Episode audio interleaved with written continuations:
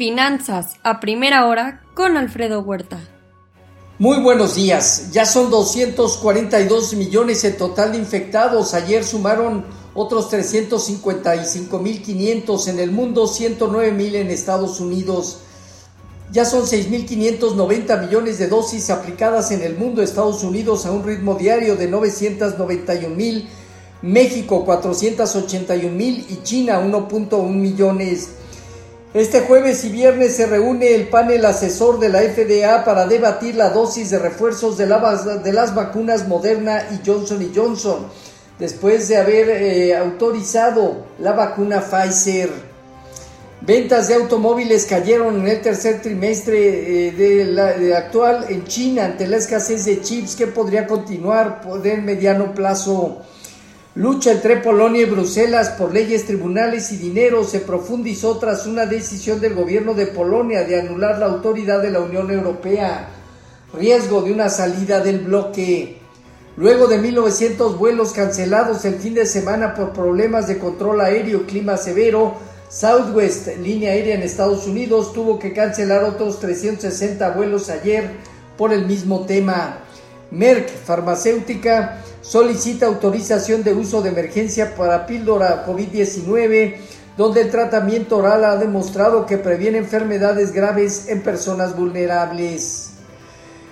En Asia Pacífico, sesgo negativo, China, Hong Kong y Japón abajo, China y Hong Kong con más del 1% de contracción.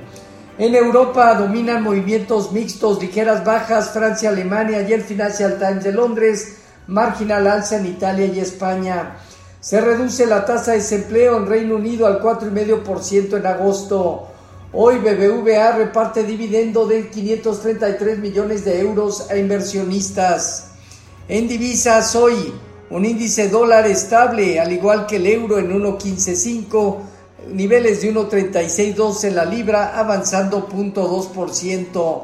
En materias primas, el petróleo en 0.7% arriba en 81.10 dólares, mientras que en metales el oro en 1.763 dólares avanza 0.4%, marginal baja de la plata y el cobre. Las bolsas en Estados Unidos iniciaron la semana con un cierre negativo final entre 0.6 y 0.7%, Dow Jones, Standard Poor's y Nasdaq, en medio del inicio de reportes corporativos al tercer trimestre. El dólar ganó terreno, hoy reinicia la actividad en el mercado de bonos. Ayer bajas eh, sectores como comunicación, utilities y financiero principalmente. El Dow Jones eh, parte de los 34.496 unidades, teniendo hacia 33.650 puntos, zona baja 35.500 unidades, inicio de resistencia. El Nasdaq en 14.486 unidades, tiene hacia los 14.880 puntos el inicio de una zona pesada, donde se ubica línea de tendencia y promedios móviles eh, mientras que su el móvil de 200 días como soporte cerca de 14.000. El Standard Poor's en 4.361 puntos tiene hacia 4.470, 4.540 unidades, zona de resistencia, 4.260, 4.155 puntos, zona inferior. El rendimiento del bono a 10 años se colocó en uno cerca de 1.61 el pasado eh, viernes y en estos momentos está operando alrededor de 1.59 a 1.60. Con respecto a nuestros eh, mercados, eh, tipo de cambio terminó la sesión en 20.85, observando un aumento cercano al 0.7%. Bajo condiciones actuales, eh, vemos un mercado que tiene en 20.85 una zona de, de resistencia de corto plazo Solo su superación en cierre implicaría niveles de 21 a 21.20. En la parte baja, la zona prácticamente de 20.40 a 20.30 como soporte. Fondeo diario, papel gubernamental en 4.77 y bancario en 4.85, latía 28 días en 4.99. El índice de precios y cotizaciones terminó con un aumento del 1.1% para establecerse en 51.646 unidades con una operatividad inferior al promedio diario.